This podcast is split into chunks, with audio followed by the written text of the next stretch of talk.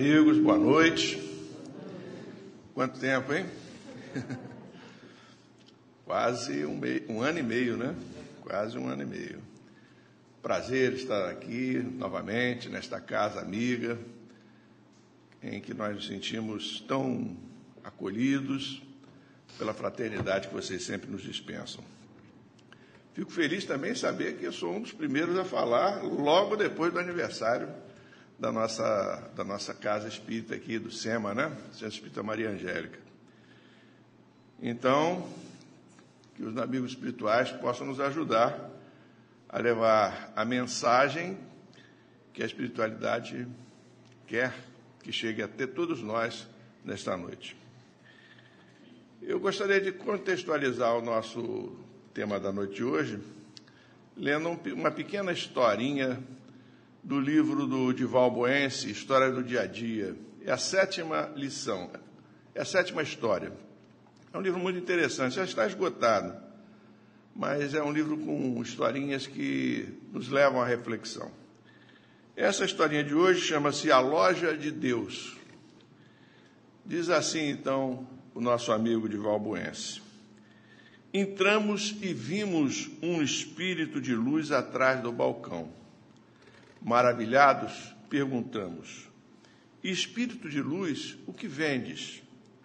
Respondeu-nos: Sentimentos de todos os dons. Custam muito? Não, tudo aqui é de graça. Contemplamos a loja e vimos jarros de vidro de fé, pacotes de esperança, caixinhas de sabedoria, paciência, perdão, alegria e sensibilidade. Tomamos coragem e pedimos: por favor, queremos muito amor, todo perdão, vidro de solidariedade, pacote de felicidade e paz, caixas de prosperidade e harmonia para distribuirmos. Então o Espírito de Luz preparou tudo em um pequeno pacote que cabia na palma da mão. É possível tudo que pedimos estar num pacote tão pequeno? E ele respondeu: Não vendemos frutos, apenas sementes. Que todas essas sementes sejam plantadas e que, com a coragem, possamos assumir compromissos de cultivá-las com carinho. Né? Então, uma pequena história que leva à nossa reflexão. Ela poderia servir, por exemplo, a um estudo sobre a parábola do semeador, né? quando nós sabemos que o semeador sai a semear, joga a semente que cai na beira da estrada e os pássaros comem, outras caem no solo pedregoso, onde a terra é rala, né? tem pouca quantidade de terra, e o sol então faz com que essas sementes sejam é, queimadas, né? ou então no meio dos espinhos, os espinhos crescem e aí então as sementes também acabam sendo sufocadas pelos espinheiros, ou então em terra fértil, né? e aí em terra fértil a semente finalmente viceja. Estou colocando essa história porque o tema da noite de hoje é para falarmos sobre os caracteres do homem de bem. Livro dos Espíritos, questão 918. E a gente fica a pensar, Onde as sementes caíram em cada um de nós? O que nós estamos fazendo com as sementes, essas sementes todas que a lição nos fala, sementes de perdão, de solidariedade, sementes de amor, como estamos frutificando essa semeadura que foi feita em cada um de nós a partir do momento que nós entramos na doutrina espírita, ou melhor, que a doutrina espírita chegou para nós. É, porque uma coisa é nós estarmos na casa espírita, participarmos das reuniões, outra coisa é nós efetivamente trabalharmos como espíritas cristãos que todos nós somos. Né? Afinal de contas, somos todos espíritas porque nos esforçamos, nos esforçamos para domar as nossas más inclinações. Kardec diz isso lá. Né? Conhece o verdadeiro espírita pelo esforço que faz, pela sua transformação moral e pelo esforço que faz em domar suas más inclinações. Então, esse, esta é a questão que se coloca para nós. Nessa questão 918 do Livro dos Espíritos, a gente vê que Kardec discorre sobre é, o que é ser um homem de bem. É claro, a expressão homem aqui está no sentido de ser humano. Né? Nós somos homens de bem.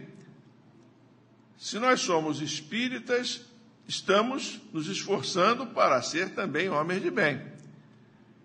E aí o que fala o, o que fala Kardec, né? Primeiro ele faz a pergunta, né, na questão 918 sobre os caracteres do homem de bem e depois ele explica que o espírito prova a sua elevação quando todos os atos de sua vida corporal representam a prática da lei de Deus e quando antecipadamente compreende a vida espiritual. Então, os espíritos colocam para nós duas, duas, é, dois requisitos para nós sermos homens de bem. Primeiro requisito: todos os atos da nossa vida corporal representarem a prática da lei de Deus. Né? A prática da lei de Deus a gente pode aqui colocar como sendo aquelas leis morais que estão na parte terceira do livro dos Espíritos, né? adoração, progresso, né? a, as, as, diversas leis, inclusive a lei de justiça, amor e caridade, né?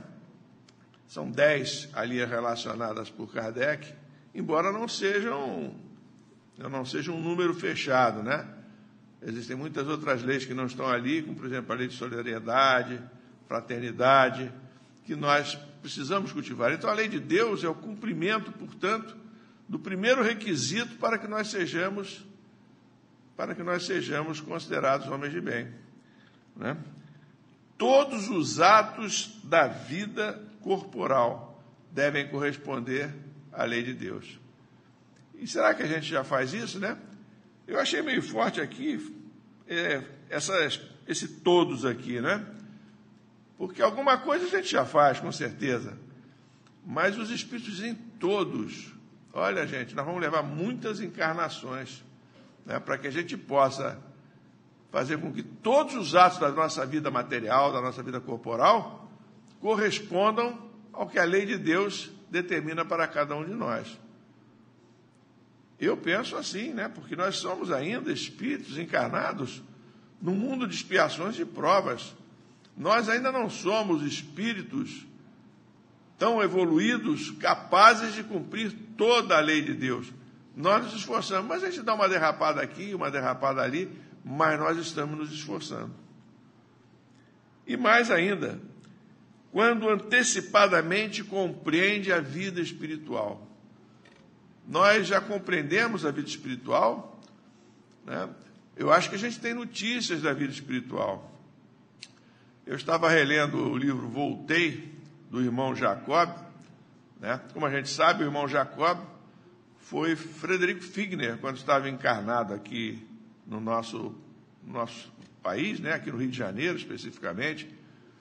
Ele era tcheco, ele veio é, aqui para o Brasil, começou em Belém né, a, a sua trajetória, se interessou inicialmente pelos pelos, é, por gravações né, que estavam sendo promovidas por, por Edison, né, o grande inventor americano, inventor norte-americano, e ele então comprou lá os equipamentos, aqueles equipamentos eh, iniciais, né, que depois levaram ao fonógrafo, e ele foi evoluindo nessa, nessa área e foi enriquecendo e foi se tornando um homem trabalhador. E ele lá no livro Voltei, né, ele enfatiza exatamente isso, né, que quando ele chegou no mundo espiritual, ele não tinha ideia da complexidade que é a vida espiritual.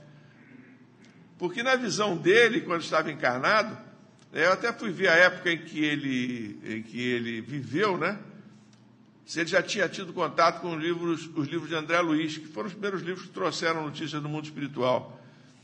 E aí vi que quando ele é, desencarnou, ele já tinha tomado contato com os quatro primeiros livros de André Luiz, né? O Nosso Lar, Mensageiros, né, Missionários da Luz e Obreiros da Vida Eterna. E aí ele desencarnou.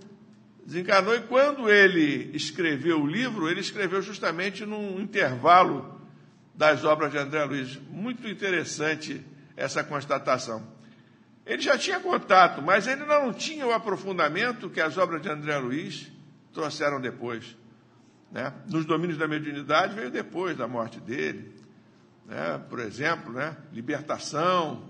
São livros que vieram depois e que trouxeram, portanto, esclarecimentos que nós já temos hoje, mas que ele não chegou a ter. Então, ele não compreendia a complexidade do mundo espiritual. Mas será que com todas essas obras hoje nós compreendemos a complexidade do mundo espiritual?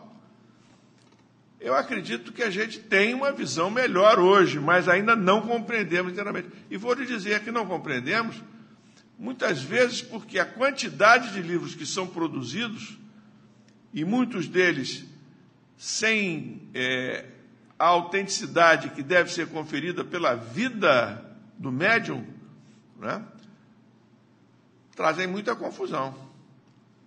Existem obras hoje que são publicadas e que, infelizmente, entram em confronto com informações que são trazidas por André Luiz nas suas obras. Então a gente tem que ter muito cuidado para que a gente não a gente não pense que o mundo espiritual é, tem determinada, determinada complexidade que às vezes não é exatamente daquela forma que está sendo passado no dia de hoje.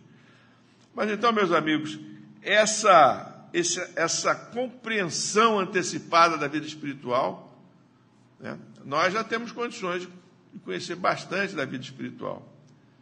Agora, nós temos que viver, como diz o Evangelho segundo o Espiritismo, nós temos que viver como espíritos imortais que nós somos. Será que nós vivemos como espíritos mortais que nós somos? Ou será que nós estamos muito consagrados as coisas materiais que estão ao nosso redor. É, lá no livro do Evangelho, no capítulo 2, né, tem uma, uma passagem de Kardec que ele fala do ponto de vista.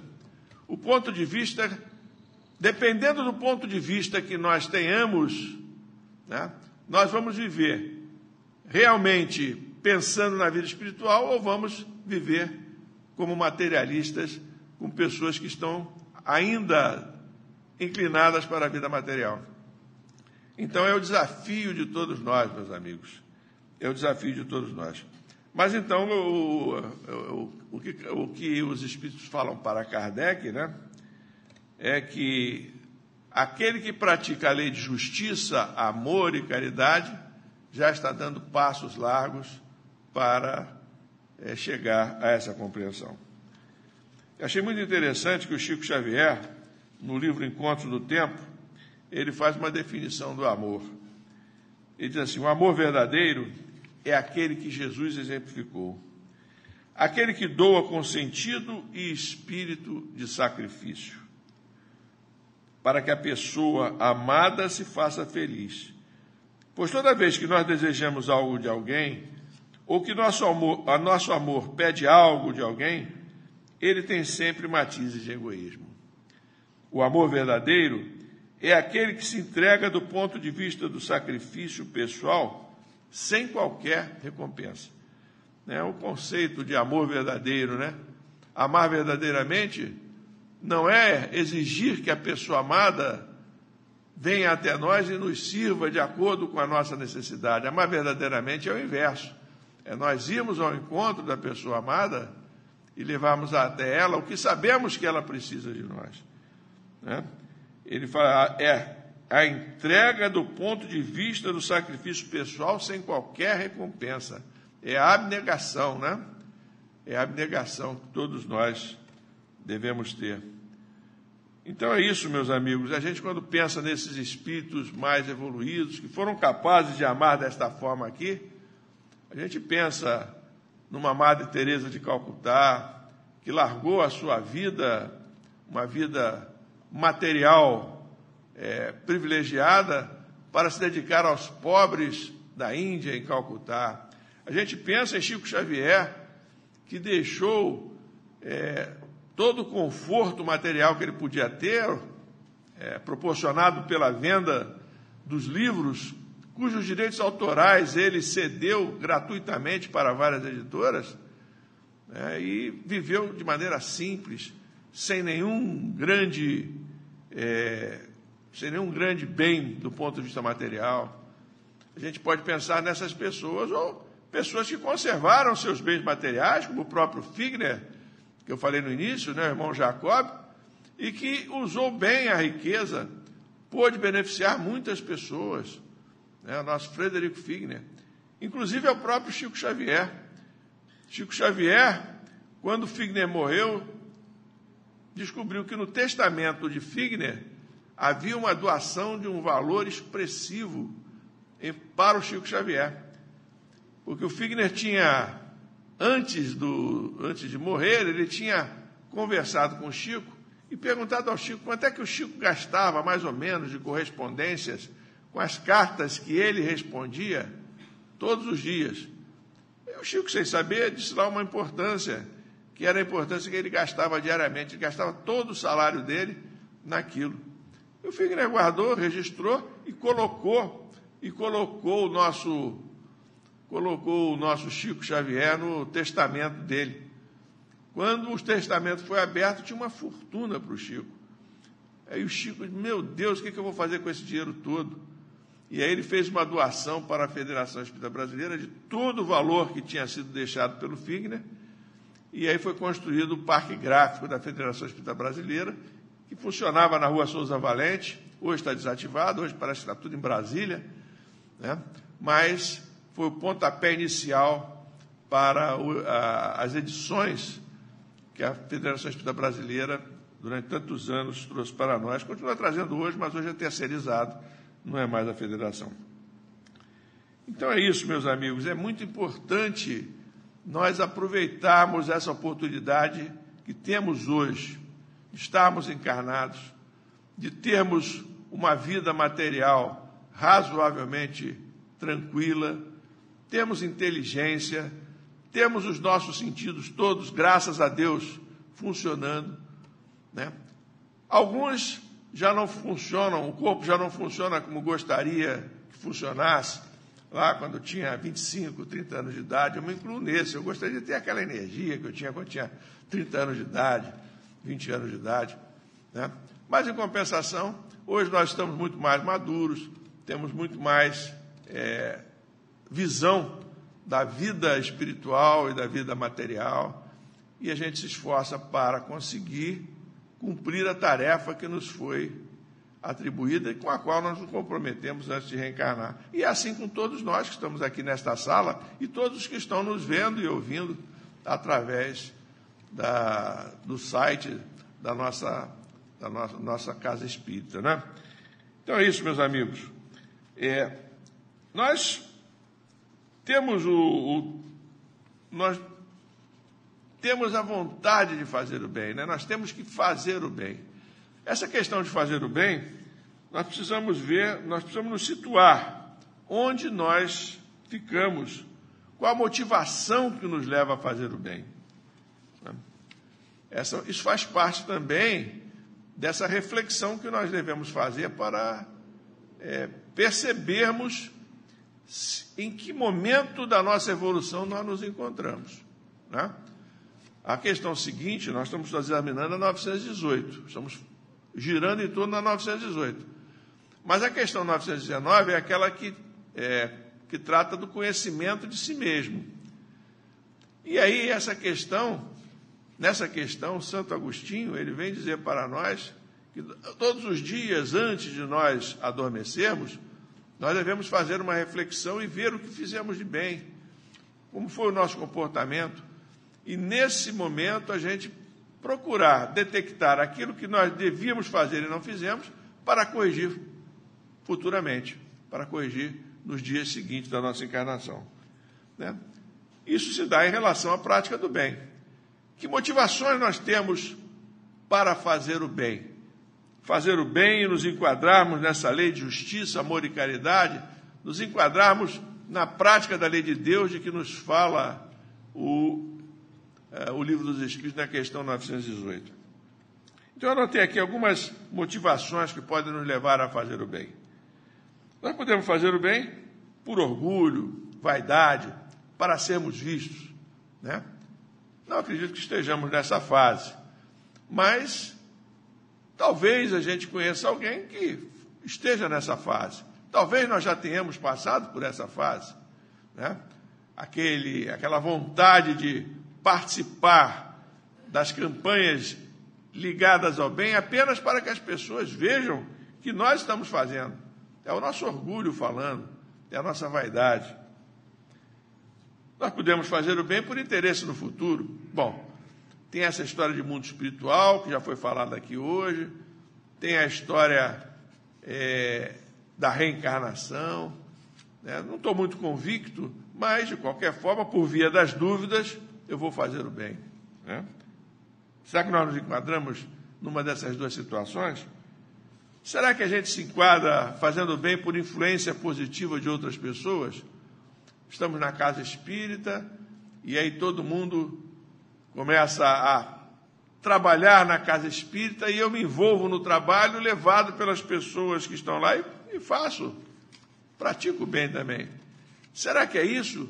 Será que homem de bem basta, para ser homem de bem, basta a gente se envolver no trabalho é, levado pelo entusiasmo de outras pessoas, me parece que o estágio que nós estamos buscando, e que talvez muitos de nós aqui já tenhamos atingido, é fazer o bem por amor, né? por desinteresse, sem esperar retribuição, como diz lá a lição do Chico, né? as palavras do Chico. Um comportamento inerente a certas pessoas cujo estado d'alma é ser bom. Fazer o bem pelo bem é o estágio da alma de quem já se esforça para ser homem de bem. Será que nós já atingimos esse ponto? Né? Então, acho que essa é a, a questão que, que fica para nós, que é proposta para nós. Será que nós já estamos fazendo bem pelo bem? Né? Já estamos fazendo o bem pelo bem. Quer dizer, já estamos fazendo por amor, pela satisfação de saber que nós estamos beneficiando o nosso amor, o nosso amigo, sem esperar retribuição? Qual é a vantagem de nós nos esforçarmos tanto para sermos homens de bem? É, essa pode ser uma questão que pode passar pela cabeça de alguns. Lá na questão 961 do Livro dos Espíritos, Kardec perguntou assim: Qual o sentimento que domina a maioria dos homens no momento da morte? A dúvida, o temor ou a esperança? E aí respondem os Espíritos: A dúvida nos céticos empedernidos, o temor nos culpados, a esperança nos homens de bem. Então é característica dos homens de bem ter esperança no momento da morte. Ainda que a gente não tenha, apesar de todos os estudos que fizemos acerca da doutrina espírita, acerca do mundo espiritual, se nós conseguirmos ter a esperança, nós já atingimos o estágio de sermos homens de bem. E para consolidar essa esperança em nossos corações, a gente pode lembrar que o livro Céu e o Inferno, né, uma das obras importantes da literatura espírita, né, da codificação, quarta obra de Kardec, lá na parte dos espíritos felizes, nós temos alguns testemunhos que são muito importantes para nós. Para aqueles que ainda não têm a convicção da existência do mundo espiritual e a certeza de que, sendo homens de bem, tendo vivido como homens de bem, vão encontrar um panorama favorável no mundo espiritual, ali no livro Céu e Inferno nós temos o testemunho de companheiros que foram homens de bem e trouxeram para nós esta constatação.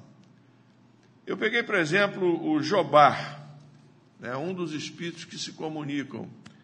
Jobar era diretor do Museu de Indústria de Bruxelas e ele faleceu em 27 de outubro de 1861. Jobar era presidente honorário da Sociedade Espírita de Paris. Aquela sociedade foi criada por Kardec, a gente pode dizer que foi o primeiro centro espírita. Então, ali na Sociedade Espírita de Paris, Kardec e aqueles que participavam da sociedade usavam a mediunidade de, dos seus integrantes para evocar espíritos de pessoas desencarnadas. E muitas vezes os espíritos evocados vinham e diziam da sua situação no mundo espiritual.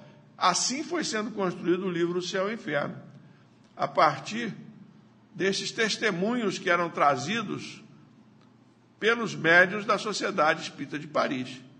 Né? Então, esta, esta ocorrência né, do Jobá era esperada. Jobá desencarnou em 1861. Ele tinha vontade de se comunicar logo depois que desencarnasse. Né, e eles começaram, então, os seus companheiros da Sociedade Espírita de Paris que permaneceram encarnados, começaram a preparar uma sessão para evocá-lo. Mas antes disso, antecipando-se ao desejo dos seus colegas, o Jobar se comunicou em 8 de novembro, 8 de novembro do mesmo ano, 1861. Vejam só, ele desencarnou em 27 de outubro, né?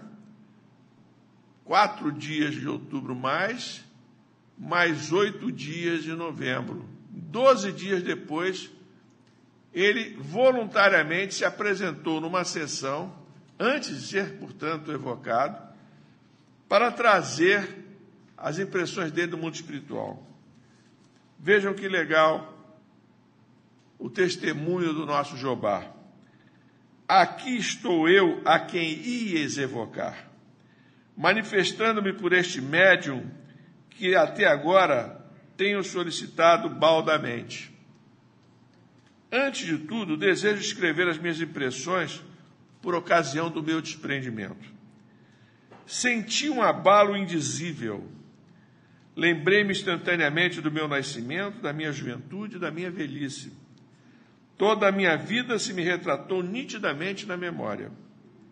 Eu senti apenas um, um como piedoso desejo de me achar, enfim, nas regiões reveladas pela nossa crença.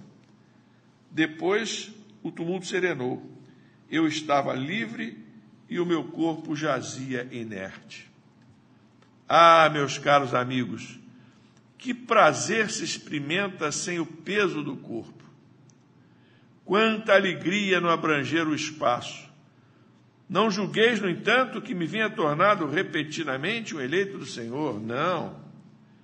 Estou entre os espíritos, não estou entre os espíritos que, tendo aprendido um pouco, muito devem aprender ainda. Quer dizer, não estava ainda numa condição espiritual de pureza, ainda tinha uma trajetória pela frente, mas aquele estágio dele já era suficiente para ele ter todas essas impressões positivas.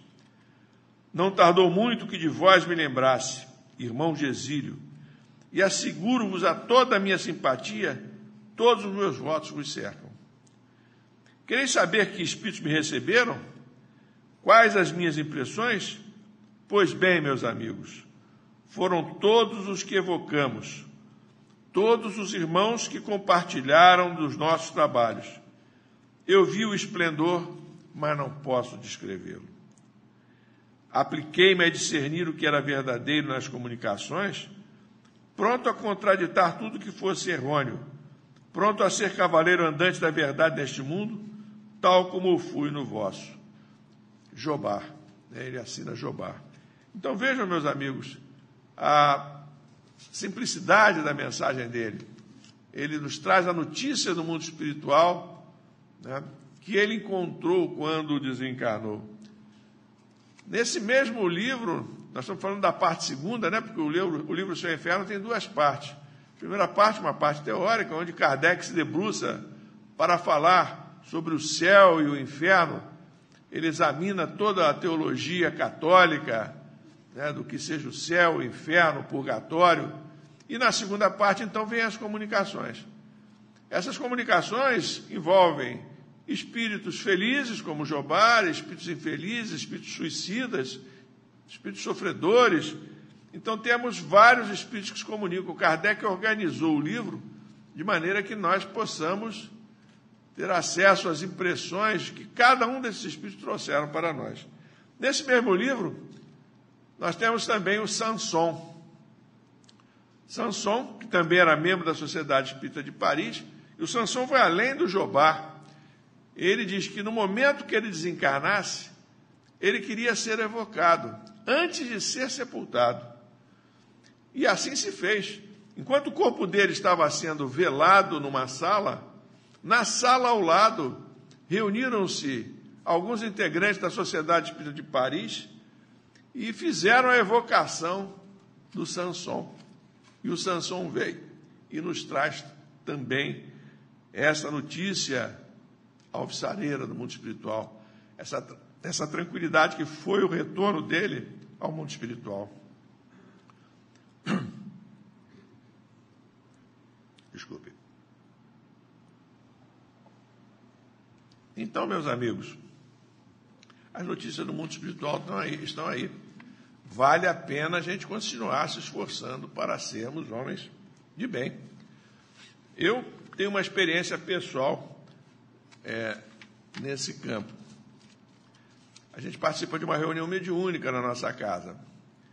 E a gente, é, numa dessas reuniões, no final da reunião, apresentou-se um espírito e se dirigindo a mim, a mim disse assim: Afrânio, você não está me conhecendo, não?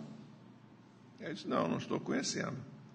Ah, mas você gostava muito do meu cachorro quente quando eu estava encarnado. Aí eu identifiquei a pessoa. Era uma amiga chamada Irani, trabalhadora da nossa casa, mas não apenas da nossa casa, daqueles espíritos voluntariosos que trabalham além da sua necessidade. Aqueles espíritos que realmente cultivam esse amor verdadeiro de que nos fala Chico e que nos leva a nos tornarmos homens de bem. Ô Irani, que bom que você está aqui. Sabe por que, que eu vim aqui hoje, Afânio? Eu vim dizer para você e para todos da mesa mediúnica que morrer não dói. Olha que coisa boa. Morrer não dói. Puxa, Irani, que bom. Né? Eu falei do cachorro quente porque a Irani, a gente tem uma reunião na casa espírita às sextas-feiras, à tarde, né? até hoje.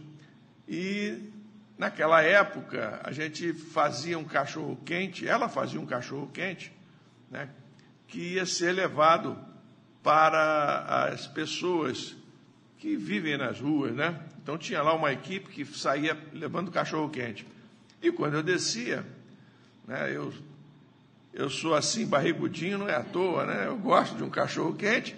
Eu ia lá curtir o cachorro quente da Irani, sempre os maiores elogios. Olha, nunca comi cachorro quente tão bom como o da Irani. E ela sabia disso, ela ficava feliz, né?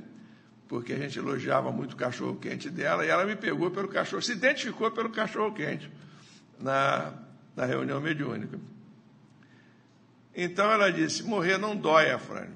Vou te contar como é que eu, como é que eu vi que estava desencarnada. Eu me preparei para dormir, como sempre fazia, estava lendo uma página do livro Fonte Viva para fazer a minha oração, e de repente ouvi um barulho na minha cabeça, pof, e dormi. Quando eu acordei, eu vi do meu lado o Frederico. O Frederico era um médico que também trabalhava na nossa casa, que já tinha desencarnado um pouco antes, que era outro glutão. Ele ficava lá às sextas-feiras ali. Ah, olha só a obsessão na sexta-feira. Né? Ela com cachorro quente e ele com pão doce. Ficavam os dois lá. E aí eu encontrei o Frederico no meu lado, olhando para mim, né? e dizendo para mim assim: não, eu vi o Frederico e perguntei para ele assim: Frederico, o que, que você está fazendo na minha casa, Frederico? E aí o Frederico disse para mim: você que está na minha casa, Entendeu, Irani? E aí eu compreendi que tinha desencarnado a Frânio. Então eu vim aqui para dizer a vocês que vocês devem continuar se esforçando para fazer o bem, para se tornarem realmente tudo aquilo que a doutrina diz para nós. Porque fazer o bem só vai trazer vantagens para todos nós, como trouxe para mim. É a mensagem que ela queria passar para nós. Então, meus amigos, é isso. Vale a pena continuarmos nos esforçando.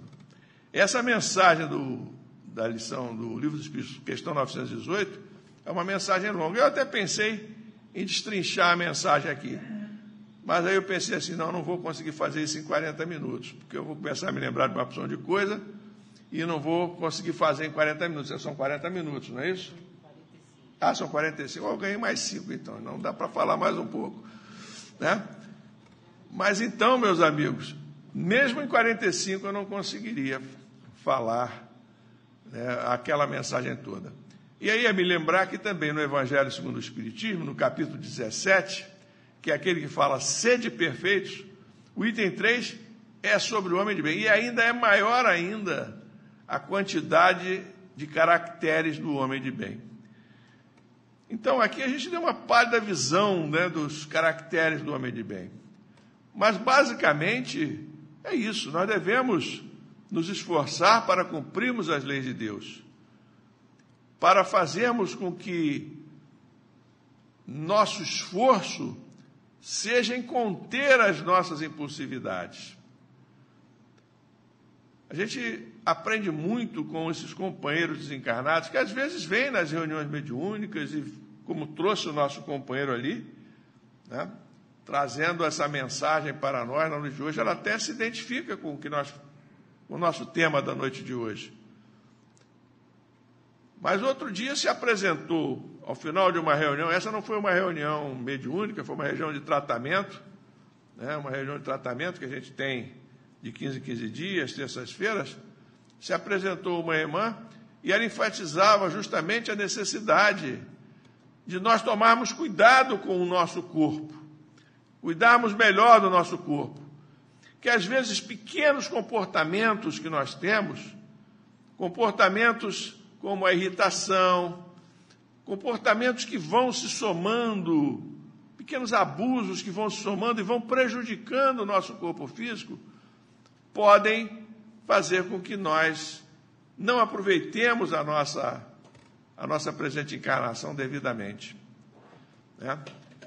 Então, essa nossa irmã, ela trabalhava na casa espírita e ela tinha um problema, ela fumava muito e ela desencarnou depois de um problema nos, é, de câncer de mama. E ela vinha dizer, com a experiência dela, que ela machucou muito o corpo físico dela, não apenas pelo cigarro, mas por pequenos comportamentos. Ela era muito irritadiça, muito, ela era uma pessoa muito impulsiva, e isso fez com que ela acabasse antecipando o retorno dela ao mundo espiritual. Então, meus amigos, vamos procurar lembrar que nós estamos encarnados e que o nosso propósito é evoluir, nos melhorarmos, e que nós podemos fazer isso. Mas vamos lembrar também que Deus ajuda as criaturas através das próprias criaturas, então temos que nos esforçar para fazermos o bem. Bom, então, para encerrar, já temos só cinco minutos, agora são só quatro. Vou ler aqui uma, uma síntese do que o Marco Prisco, no livro Momentos de Decisão, psicografia do Divaldo Pereira Franco, ele faz sobre o, o que é ser homem de bem. Ele diz: o homem de bem é sempre bom. Sabe identificar onde começam os seus deveres e terminam suas responsabilidades. Executa com cuidado a sua parte e confia nos resultados da parte que compete a Deus. Né? Então, não apenas ele, confia, ele sabe o que tem que fazer, mas ele confia em Deus. Ele sabe que Deus está nos ajudando. Então, por exemplo, hoje estamos aqui com a casa funcionando plenamente. Todos nós cumprindo as regras sanitárias. Somos todos trabalhadores da casa. Foi isso que eu entendi. Né? Vai abrir para o público só daqui a alguns dias. Como isso é importante. Os espíritos confiam no nosso trabalho. Temos que ter fé, temos que ter a certeza que na nossa casa espírita nós estamos protegidos, porque a espiritualidade está nos protegendo. Porfia e espera sem alteração nem fúria. Contorna o problema e procura solucioná-lo sem acusar ninguém. Examina a situação mesmo quando contrária. Examina a situação mesmo quando contrária, dela retira proveito e evita repetir o engano. Responsável faz-se prudente. Ponderado torna-se lúcido.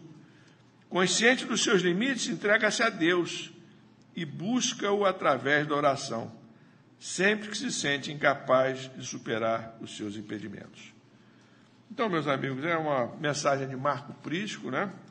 uma mensagem para a nossa reflexão. O livro é Momentos de Decisão, está na página 90 essa passagem. Eu só posso agradecer a oportunidade de estar aqui com vocês, fico muito feliz de revê-los a todos, ainda que de máscara, todos nós né? mas é a imposição do momento. Temos que cumprir todos os rigores do protocolo, mas não podemos abnegar da tarefa e da responsabilidade que temos, nós espíritas principalmente, com o trabalho. Que o Senhor Jesus possa continuar nos ajudando, nos estimulando e nos dando confiança para que trabalhemos, porque nossos irmãos mais necessitados precisam das nossas mãos operosas. Muita paz para vocês. Feliz aniversário para casa, 32 anos, não é todo dia que se faz. Né? Fico muito feliz. Que o Senhor Jesus nos abençoe.